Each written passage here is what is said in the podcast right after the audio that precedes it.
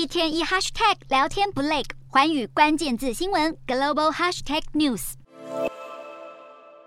新加坡的奥密克戎疫情目前保持在稳定的状态，而当地的卫生科学局首度临时授权可以同时对抗新冠原始病毒株以及奥密克戎变异株的莫德纳双价疫苗，并且要提供给十八岁以及以上的民众作为追加剂接种。而这一款莫德纳双价疫苗的成分有二十五微克是可以对抗原始毒株，另外二十五微克则是专攻奥密克戎 BA. 点一变异株是先前只有对抗原始株的升级版。卫生科学局就表示，接种这一款疫苗的副作用大多是属于轻微到中等的程度，包括这个接种处会有疼痛、头痛以及肌肉疼痛等，通常几天之内就会自行恢复。